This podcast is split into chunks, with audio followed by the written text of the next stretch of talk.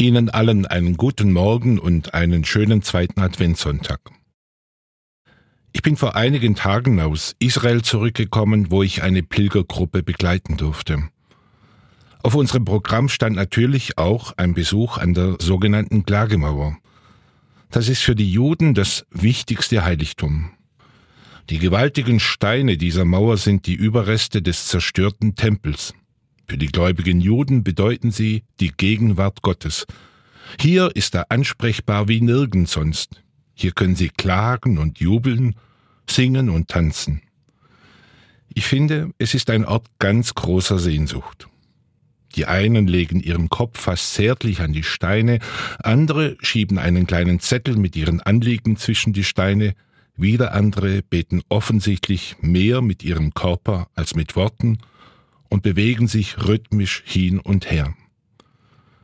Wir sind gemeinsam mit sehr vielen Menschen an der Mauer gewesen, junge und alte, fromme und weniger fromme, gläubige und zweifelnde. Platz gibt es dort für alle. Ausgeschlossen wird keiner, auch nicht die sogenannten Gäum, das sind die Nichtjuden. Hier habe ich gespürt, bei Gott gibt es keine Einlassbedingungen, keine Türsteher, die aussortieren, freier Eintritt für jeden. Ich bin dann auch an die uralte Mauer herangetreten und hatte trotz aller Fremdheit das Gefühl, dass wir betende Menschen zusammengehören. Mag jeder Gott mit einem anderen Namen ansprechen oder um einen passenden Namen für ihn ringen. Uns verbindet die Sehnsucht oder das Heimweh nach einer Welt, in der es gerecht und friedlich zugeht in der endlich die Waffen schweigen und die Flüchtlinge eine Heimat finden. An dieser Mauer empfinden die Juden eine besondere Nähe zu Gott und spüren doch gleichzeitig, wie fern und unnahbar er sein kann. Die Betenden wissen, dass sie noch nicht ganz daheim sind und diese Welt alles andere ist als das Paradies, das doch alle irgendwie in ihrem Herzen suchen.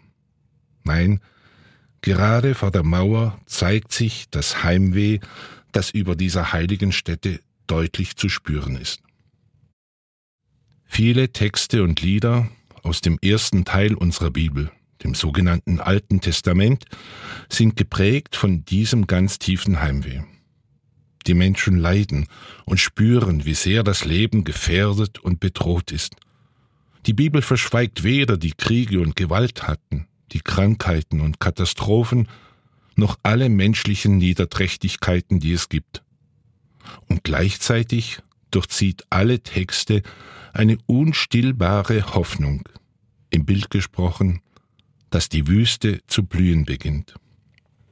Das ist für mich Advent.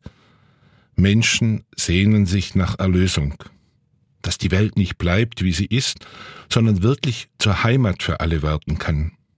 Das ist doch Utopie, werden jetzt manche denken. Mag sein, aber ohne solche Hoffnungsbilder bleibt alles beim Alten. Am heutigen zweiten Adventssonntag wird in den Gottesdiensten einer dieser utopischen Texte gelesen.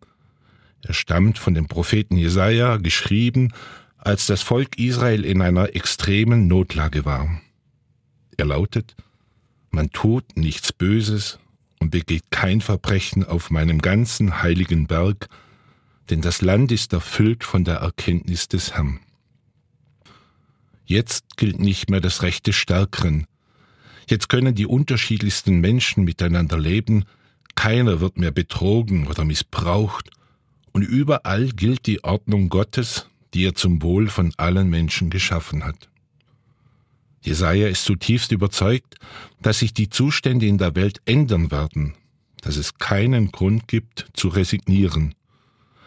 Er schreibt und hofft gegen die scheinbar unverrückbaren Verhältnisse und er macht den Menschen Mut.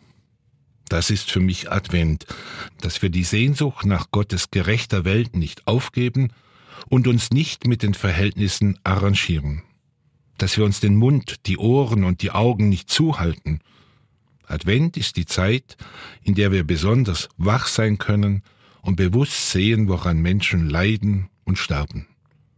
Das ist für mich Advent, dass wir in den Liedern und Texten unser Heimweh nach Gottes Welt ausdrücken und immer wieder sehnsuchtsvoll beten und singen, O komm, du Heiland aller Welt.